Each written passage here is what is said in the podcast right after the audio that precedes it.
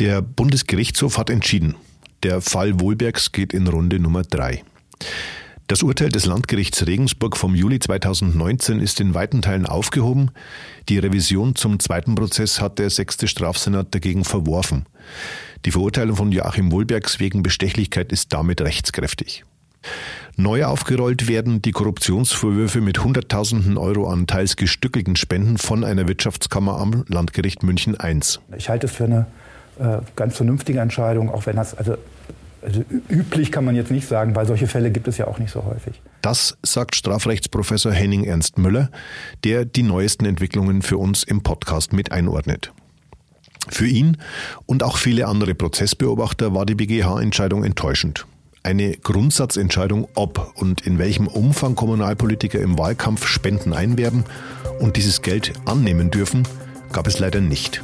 Und damit herzlich willkommen, liebe Zuhörerinnen und Zuhörer, zum zweiten Update und einer neuen Folge des Mittelbayerische Podcasts Sitzungssaal 104 zum Fall Wohlbergs.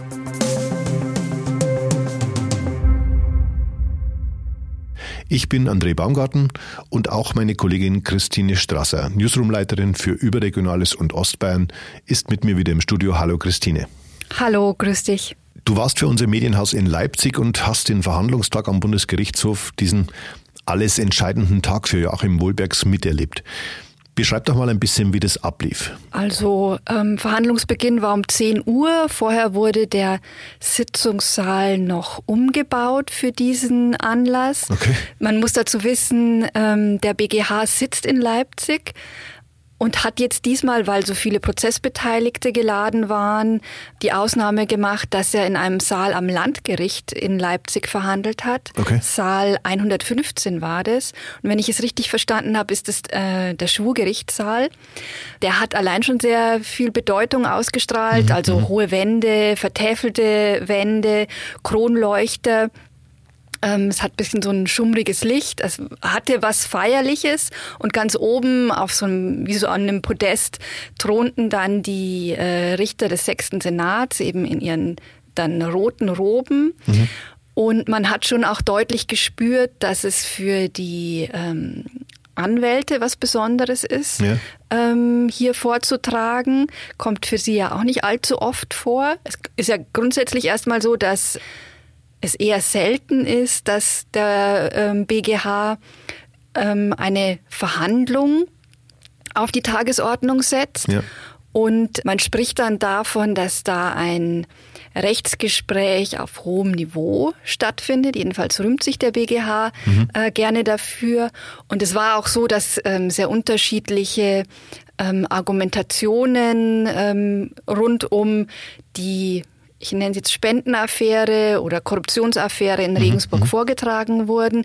Wer das jetzt schon mal verfolgt hat, wie ich, hat auch viel Bekanntes gehört. Klar. Aber es war in dieser Verdichtung dann schon noch mal was Besonderes. Verstehe.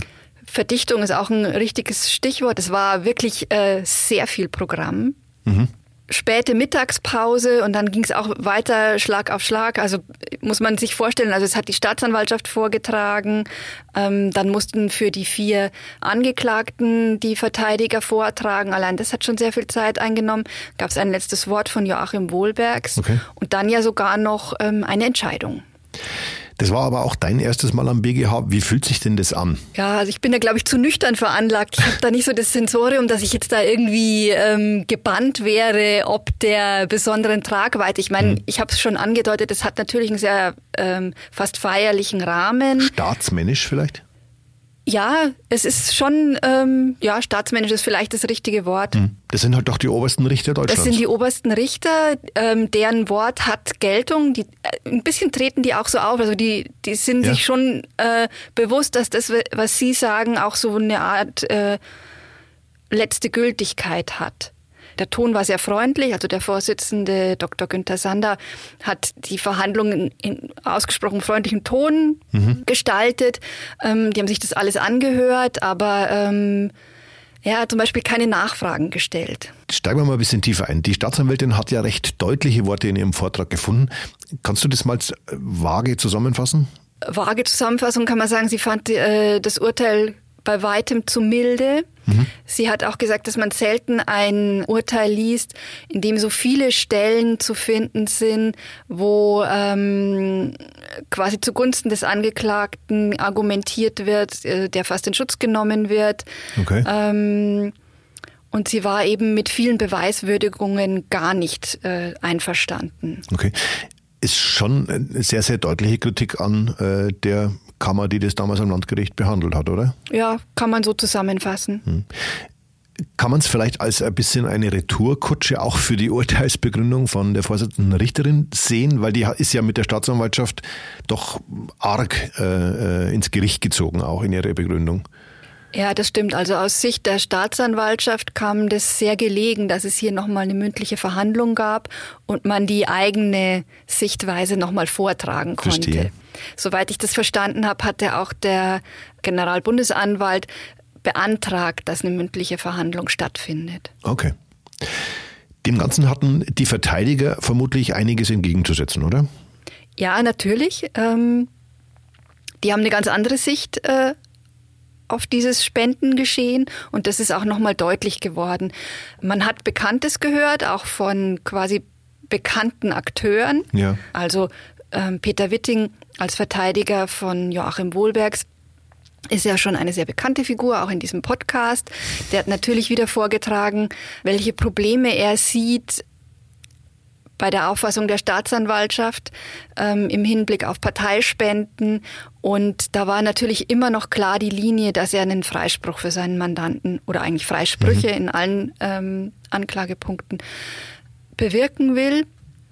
Ein ähm, neuer Akteur ist auch aufgetreten, so will ich es mal äh, beschreiben. Okay. Das war auch recht spannend, weil äh, der Bauträger Volker Tretzel einen neuen Anwalt an, also für sich sprechen hat lassen, mhm. Professor Thomas Fischer, den man ja kennt, weil er selbst schon Vorsitzender eines Richtig. Senats mhm. am Bundesgerichtshof war. Und ähm, ja, schon aufgrund dieser Vorgeschichte ist es dann doch irgendwie spannend, was er ähm, zu diesem Verfahren sagt. Mhm, mhm. da wurde nochmal genannt ähm, die Grundrechtsverstöße, die wir ja auch schon äh, in die dem Podcast mehrfach mhm. besprochen hatten, ähm, worin er ein Verfahrenshindernis sieht. Also wenn ich ihn richtig verstanden habe, ist er der Meinung, dass die Verhandlung eigentlich hätte abgebrochen werden müssen. Okay. Weil der Grundsatz des Fernverfahrens nicht mehr gewahrt war. Okay. Und er hat auch sehr umfangreich sich zu Parteienspenden geäußert, zu der Problematik, die für Kommunalpolitiker entsteht, wenn man die Grenzen so weit fasst. Es war ein spannender Tag am Ende. Absolut. Wie trat denn das ehemalige Regensburger Stadtoberhaupt vor Gericht auf? Äh, was war da dein Eindruck? Also er hat sich ähm, gegenüber Journalisten gar nicht geäußert. Insofern muss ich jetzt äh, natürlich spekulieren, was ja. im Inneren äh, vorging. Er war recht ruhig, ähm, äußerlich war ihm anzusehen, dass er schon sehr mitgenommen ist. Mhm. Im letzten Wort fand ich, also für mich saß da ein Mann, der eigentlich ähm, ziemlich zerbrochen ist, muss ich so deutlich sagen. Ja. Ähm, er hat seine Unschuld beteuert. Er hat gesagt, das, äh, was mir da unterstellt wird, das äh, war ich nicht. Äh, so bin ich definitiv nicht. Er hat geschildert, was eigentlich seine Motivation als Politiker ist, dass mhm. es ihm wesentlich darum ging, ähm, seine Politik so auszurichten, dass ähm, er etwas Gutes für die Mehrheit der Bürger, der Menschen äh, bewirkt. Und ähm, ich glaube aber, er hat geahnt, dass es ähm, für ihn, sagen wir es mal, negativ ausgeht, weil es war wirklich am Ende ähm, ein schon ziemlich am Boden zerstörter Mensch. Gar nicht das, was man kennt. Jemand, also man kennt Wohlwerks ja als kraftvoll, energisch. als souveränen Menschen, ja. der ein Redetalent besitzt, der Menschen mitreißen kann. Absolut. Und jetzt in diesem Fall, es war, also man hat deutlich gemerkt, wie angespannt er ist, wie aufgeregt, auch in gewisser mhm. Weise. Also es war dann immer wieder so, dass ihm die Stimme weggebrochen ist und okay. er, er, wollte dann schon auch laut werden, aber es war, äh, als wäre er außer Atem, obwohl er ja da saß und mhm. ähm, vorher auch schon stundenlang da saß. Also persönlich muss man sagen, ähm, und ich finde, das kann man auch nachvollziehen, das ist schon ein tragisches Schicksal. Ich glaube tatsächlich, dass er persönlich davon überzeugt ist, dass er nichts Falsches getan hat. Ähm, aber das alleine reicht halt am Ende nicht aus, sondern dafür haben wir Gerichte und eben auch den BGH. Und damit sind wir auch schon bei dem, was die obersten Richter Deutschlands entschieden haben. Es wird nämlich einen dritten Prozess in der sogenannten Spendenaffäre geben. Was steht denn dabei genau im Fokus? Der BGH hat weite Teile des ersten Urteils aufgehoben. Mhm. Im Grunde alle Komplexe, die mit dem Spendengeschehen zu tun haben, inklusive Verkauf des Nibelungenareals. Mhm. Und, und das war doch ein wenig überraschend, jetzt stehen auch wieder auf dem Plan ähm, die Vorwürfe rund um die Vergünstigungen bei Renovierungsarbeiten und bei, äh, Wohnungskäufen. Dem, bei Wohnungskäufen mhm, von mhm, Verwandten, mhm. ja. Das steht zum einen im Fokus und dann, was man, was der BGH ziemlich eindeutig und also fast schon abgebügelt hat, ist das Absehen von Strafe. Das sei überhaupt nicht in, in irgendeiner Form, die, die, das, die der Senat berechtigt gefunden hätte, begründet gewesen, was den, die Annahme des Verbotsirrtums betrifft. Aber auch sonst die Anwendung des Paragraphen 60 haben die Richter beziehungsweise der Vorsitzende äh, sehr kritisiert und es fange schon damit an, dass wenn man ihn anwendet, man trotzdem zuerst mal eine Strafe bilden muss, die der Angeklagte denn ähm, erfüllen müsste, wenn er denn verurteilt wird. Und ausgehend davon dann zu sagen, ja, wir sehen aber von Strafe ab aus diesen und jenen Gründen. Mhm. Und, ähm, also eigentlich hätte, würde er das und das äh, wäre, würde er zu dem und dem verurteilt ja. werden, aber wir sehen davon ab, weil. Ja, und, und das, wär, das wäre schon. eben schon ein grundsätzlicher Fehler äh, der Kammer okay, gewesen, verstehe. dass sie diese Strafe nicht gebildet haben, um einfach mal zu fassen, äh, was ist denn die, die Dimension der Tat. Er wurde mhm. ja letztlich auch äh, wegen zwei Fällen von Vorteilsannahme verurteilt. Und was sähe denn die Kammer da als Strafe für angebracht an? Und dann im nächsten Schritt hätte man gehen können, ja, ist denn jetzt hier von einer Strafe abzusehen? Aber ähm, auch schon da, der erste Schritt hat gefehlt sozusagen. Schon der erste Schritt hat ja, gefehlt. Verstehe, ja, verstehe. Und dann, was noch interessant war, also es wurde nicht nur angeordnet, dass teilweise neu oder in weiten Teilen neu verhandelt werden muss, sondern es wird auch nicht zurückverwiesen, wie man es jetzt vielleicht hätte erwarten können oder was der logische Weg wäre mhm. ans Landgericht Regensburg, sondern ähm, an eine Wirtschaftsstrafkammer am Landgericht München I. Und genau darüber haben wir auch mit dem Rechtswissenschaftler Professor Dr. Henning Ernst Müller gesprochen.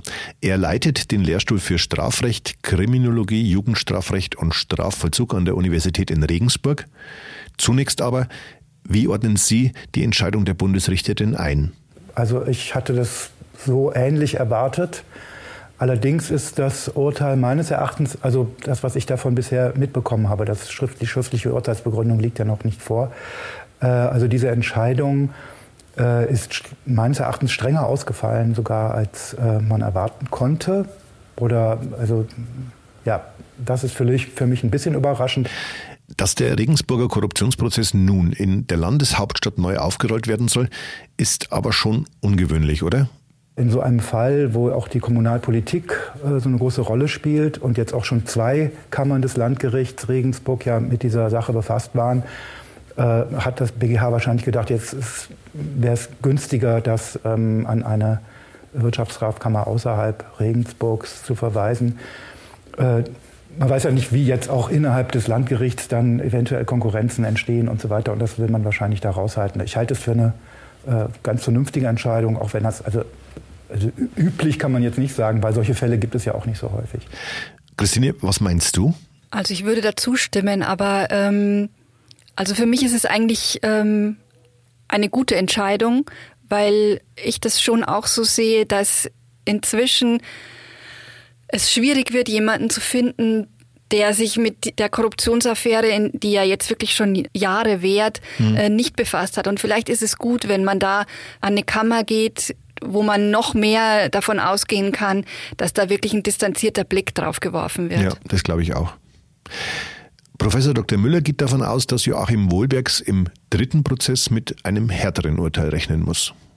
Es wird insofern mit hoher Wahrscheinlichkeit härter ausfallen, ähm, weil ja äh, der BGH diese Milde, jedenfalls äh, Absehen von Strafe und auch, den, auch die schuldmindernden äh, Annahmen des Verbotsirrtums ja deutlich kritisiert hat.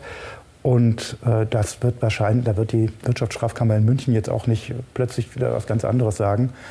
Ähm, sie könnte es natürlich schon, also wenn sie jetzt zum Beispiel auch neue, nochmal neue Erkenntnisse berücksichtigt, theoretisch äh, könnte, das, könnte sie äh, das nochmal bestätigen, was das äh, Landgericht Regensburg weiß, aber das ist sehr unwahrscheinlich. Es wird äh, hinsichtlich der ersten Verurteilung, also da wird es schon härter. Ja. Sehr deutlich hat sich der sechste Strafsenat des Bundesgerichtshofs positioniert, ob das abgewählte Stadtoberhaupt einem Verbotsirrtum unterlag, also nicht wissen konnte, dass diese Spendenpraxis illegal war. Die Vorsitzende Richterin Elke Escher hatte im ersten Urteil des Landgerichts das nämlich zugunsten des Angeklagten angenommen. Wir haben gerade schon mal drüber gesprochen. Professor Dr. Müller nannte das damals, Zitat, beinahe skandalös. Also beinahe skandalös habe ich nicht das gesamte Urteil bezeichnet, sondern nur die äh, schuldmindernde Anrechnung des Verbotsirrtums, der angenommen wurde. Also auch wenn man zugesteht, ähm, dass der ehemalige Oberbürgermeister hier ähm, vielleicht nicht, nicht wusste, äh, welche Spenden man annehmen darf und welche nicht. Äh, und das auch vielleicht einer Praxis entsprach, die er von seinen Vorgängern schon kannte, dann ähm, trotzdem, äh, dann wäre es ein Verbotsirrtum, aber ein Verbotsirrtum ist nur dann schuldrelevant, wenn man ihn nicht vermeiden konnte. Und in diesem Fall hätte er ihn vermeiden können, denn er war in der Stadt ja umgeben von äh, Juristen äh, hätte nachfragen können und so weiter. Das wird auch von einfachen Bürgern, denen wird das auch abverlangt in solchen Situationen. Das war ja jetzt nicht irgendwie etwas Spontanes, sondern es war ja eine überlegte Annahme von Spendengeldern und da hätte er ja fragen können, äh, kann ich das überhaupt machen? Kann ich jetzt von diesem Immobilienunternehmer Geld annehmen oder nicht? Und das hat er nicht getan, er hat es für selbstverständlich gehalten.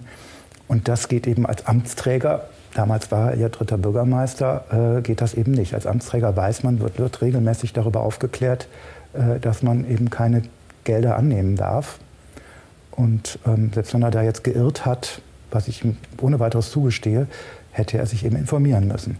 Und das war beinahe skandalös insofern, weil äh, das habe ich so, also bei, bei Amtsträgern äh, bisher noch nicht gelesen, dass ein Gericht das so berücksichtigt hätte.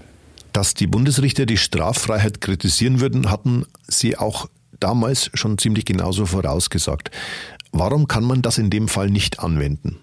Ja, ähm, das ist eben eine Regelung für Fälle, in denen also grundsätzlich unmittelbar die Tat äh, den Menschen, den Täter halt bestraft hat, also auf eine andere Art bestraft hat. Also etwa, äh, die Beispiele sind ja auch genannt worden, wenn etwa äh, jemand in einem äh, fahrlässig verursachten Unfall sein eigenes Kind äh, tödlich verletzt oder so etwas. Ja, da sieht jeder Mensch, ja, die Tat hat jetzt so schlimme Folgen, da kann eigentlich das Strafrecht nicht mehr, äh, es ist offensichtlich, so steht es ja auch im Gesetz, offensichtlich verfehlt, jetzt zu strafen. Das war jetzt in diesem Fall nicht so. Was das äh, Landgericht Regensburg gesagt hat, waren eben schlimme Folgen, durch das Strafverfahren ausgelöste schlimme Folgen, also ähm, äh, die Urhaft, die es jetzt nachträglich als unverhältnismäßig angesehen hat, äh, dann auch die Presseberichterstattung, der, der Karriere, politische Karriereknick. Das sind natürlich alles Dinge, die jetzt äh, diesen äh, Menschen getroffen haben, ganz klar. Aber das sind auch, die, sind auch teilweise übliche Folgen eines Strafverfahrens, aber nicht eben der Straftat. Also es ist nicht, dass die Straftat unmittelbar diese Folge hatte. Und das kann nur ausnahmsweise, kann man auch mal die Folgen des Strafverfahrens äh, ansehen äh, als, als so, so schlimm, dass man dann von Strafe absieht. Aber das ist, diese Ausnahme ist hier nicht erfüllt. Aber trotzdem nochmal, wie hat Joachim Wohlbergs denn das Urteil aufgenommen, Christine? Also man kann wirklich sagen, dass er niedergeschmettert war, auch wenn er nichts äh, weiter dazu gesagt hat. Ähm, also es war ihm deutlich anzusehen, dass ihn das ähm, körperlich mitnimmt dieses Urteil. Wie fiel das in Anführungszeichen Urteil seines Verteidigers Peter Witting denn aus? Der dürfte ebenso alles andere als zufrieden gewesen sein, oder? Ja, Er hat eben insbesondere auf die ähm, Verwerfung der Revision, was das zweite Urteil angeht, also die Verurteilung wegen Bestechlichkeit, mhm. ähm, davon gesprochen, dass das ein Super-GAU, ein Zitat von ihm, ähm, für seinen Mandanten ist. Klar. Weil ähm, das für jeden Politiker vernichtend ist, wenn er wegen Bestechlichkeit verurteilt wird. Er hat zudem gesagt, dass das natürlich für die berufliche Existenz äh, von Joachim Wohlbergs niederschmetternd, wenn nicht gar vernichtend ist. Er hat dann aber auch scharfe Kritik an dem Senat geübt. Denn, also ich habe das schon anklingen lassen, es war ein sehr dichter Tag. Mhm. Man hat äh, zwar lange ähm, alle Sichtweisen von äh, Staatsanwaltschaft bis zu den Verteidigern gehört hat aber keinerlei Nachfragen gestellt. Gar keine. Gar keine. Okay. Man hat sich dann auch das letzte Wort äh, von Joachim Wohlbergs angehört und ist dann, also es war eine, so eine knappe Stunde Pause und hat dann das Urteil äh, verkündet. Und das hat äh, Peter Witting, also ich finde, man kann sagen, aufgebracht. Er hat von einer Scheinverhandlung gesprochen, weil im Grunde die, der Senat den Argumenten, die dann von den äh, Verteidigern mündlich vorgebracht wurden, gar keine Beachtung mehr ähm, geschenkt hat. Äh, ich habe da noch nicht so viele Verfahren verfolgt. Also mir kam es jedenfalls auch etwas ähm, merkwürdig vor, dass man ähm, monatelang vorher ein solches Rechtsgespräch ankündigt alle kommen dahin. Es sieht so aus, als würde man da jetzt Argumente noch mal austauschen und äh, der Senat würde sich die Argumente dann noch mal zu Gemüte führen. Äh, und dazu passt es einfach nicht. Das sehe ich auch so, dass man dann innerhalb kürzester Zeit dann doch die Entscheidung verkündet. Ähm, da hätte man dann auch vielleicht noch ein paar Tage ins Land gehen lassen. Also tak taktisch sozusagen nach außen hin zumindest den Anschein erwecken, dass man sich äh, diese, diese Argumente, die auch die Verteidigung gebracht hat, äh, nochmal durch den Kopf gehen lässt. Äh, das war jetzt, also ich fand es auch ein bisschen in der Öffentlichkeit ungeschickt, so zu agieren. Das heißt aber nicht, dass der BGH sich nicht etwa hin, hinsichtlich auch der Argumente der Verteidigung, die ja auch schon vorher äh, bekan bekannt waren, äh, sich keine Gedanken gemacht hätte. Also so weit würde ich jetzt nicht gehen. Also ich würde jetzt auch nicht sagen, das ist eine Scheinverhandlung oder so, aber äh, es wirkt jedenfalls nicht so besonders gut, ja. Wie schätzt du das denn persönlich ein? Hatte der BGH seine Entscheidung wirklich längst gefällt, Christine? Also das muss man annehmen. Ich glaube nicht, dass die in den 50 Minuten, so in etwa, die sie sich zurückgezogen hatten, ähm, jetzt dann nochmal alles durchgesprochen mhm. haben und ähm, dann zu ihrem Urteil gekommen sind. Ja. Ich glaube, also das stört mich gar nicht so, dass sie sich vorher schon Gedanken gemacht haben, weil ist ja auch legitim. Ist legitim. Es lagen ja auch die Argumente in Schriftform vor. Klar. Es ist ja nicht so, dass die das das erste Mal gehört hätten, sondern es gibt ja schon die Schriftsätze ähm, der Verteidiger.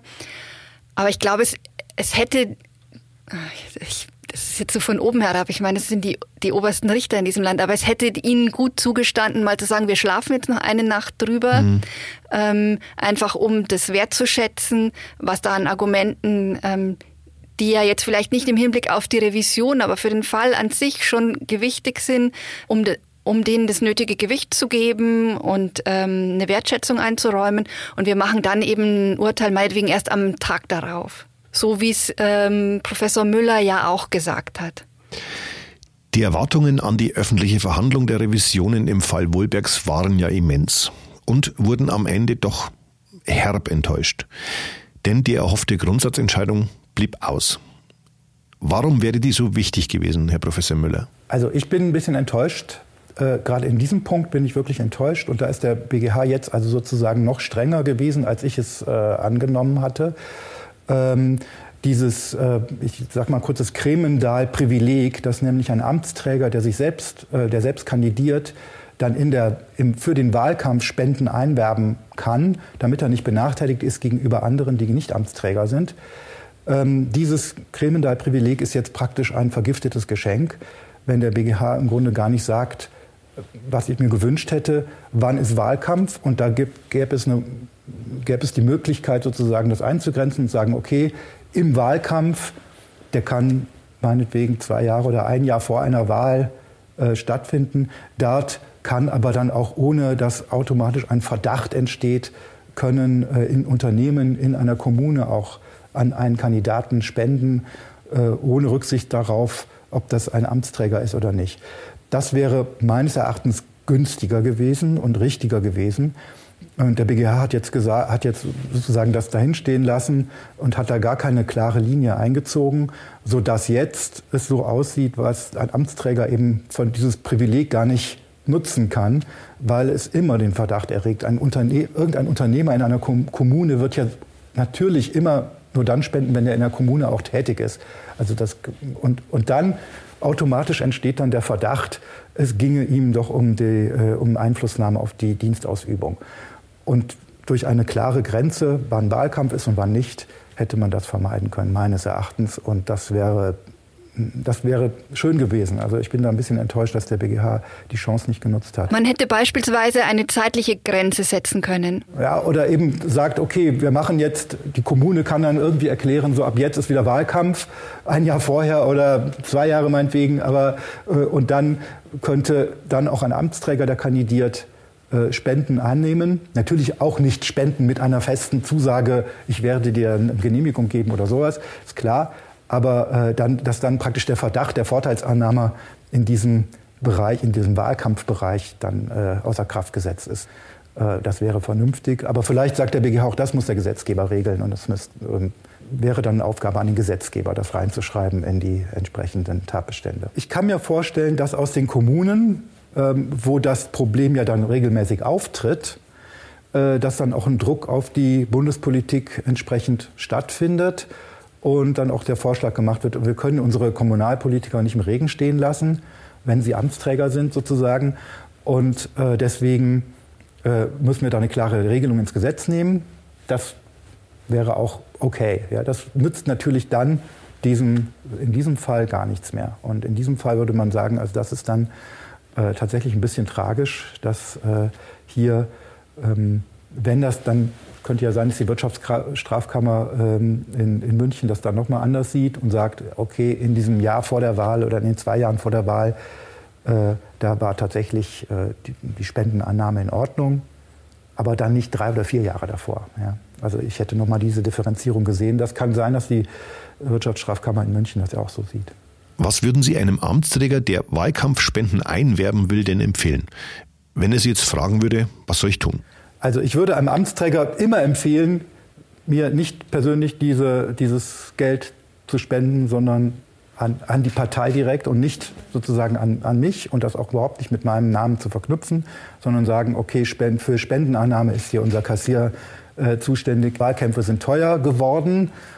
Das kann man natürlich auch noch überlegen. Muss es, muss es so sein, dass in einer äh, kleineren Großstadt äh, Millionen für Wahlkämpfe ausgegeben wird. Das muss ja nicht sein. Das sehen ja auch viele Bürger kritisch, dass da wahnsinnig viele Plakate für ein paar Wochen hängen und dann äh, wieder abgenommen werden müssen.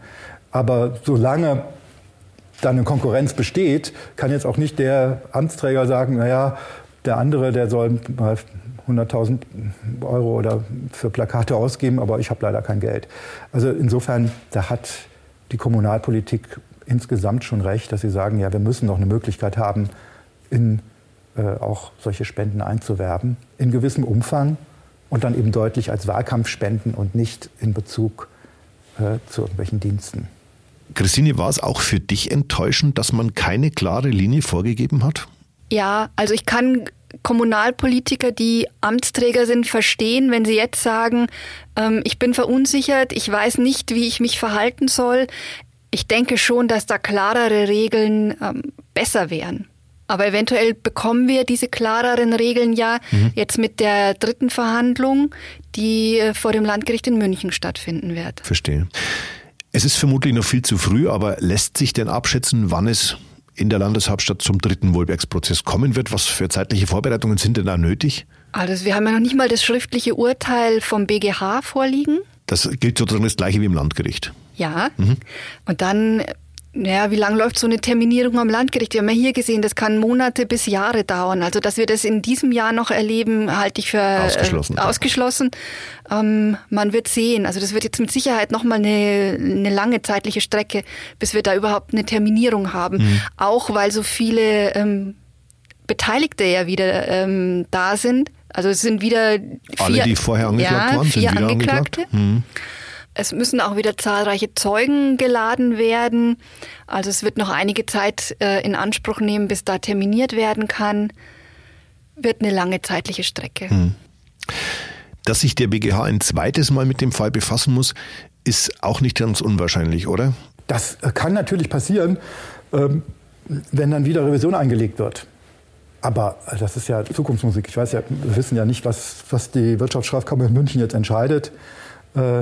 Ist selten, dass mit einer Entscheidung alle zufrieden sind. Also insofern kann man auch damit rechnen, dass da wieder Revision eingelegt wird. Was meinst du, Christine? Ich würde da voll zustimmen. Es ist äh, sehr wahrscheinlich, dass es wieder Parteien gibt, die unzufrieden sind mit dem Urteil und dann wäre der logische Weg die Revision. Hm, hm. Danke dir vielmals, liebe Christine, und auch ein Dankeschön an Professor Dr. Henning Ernst Müller für seine Zeit. Der Fall Wohlbergs lässt die Stadt Regensburg zunächst nicht los. Das dürfte jetzt zweifellos feststehen. Wir bleiben natürlich dran und informieren Sie, liebe Zuhörerinnen und Zuhörer, ständig aktuell auf unserem Newsportal unter www.mittelbayerische.de und zugegebener Zeit auch wieder auf diesem Kanal hier. Abonnieren Sie uns gerne und bleiben Sie so gut informiert. Alle Folgen zum Nachhören finden Sie auf unserer Internetseite und die gibt es natürlich auch bei allen gängigen Podcast-Playern.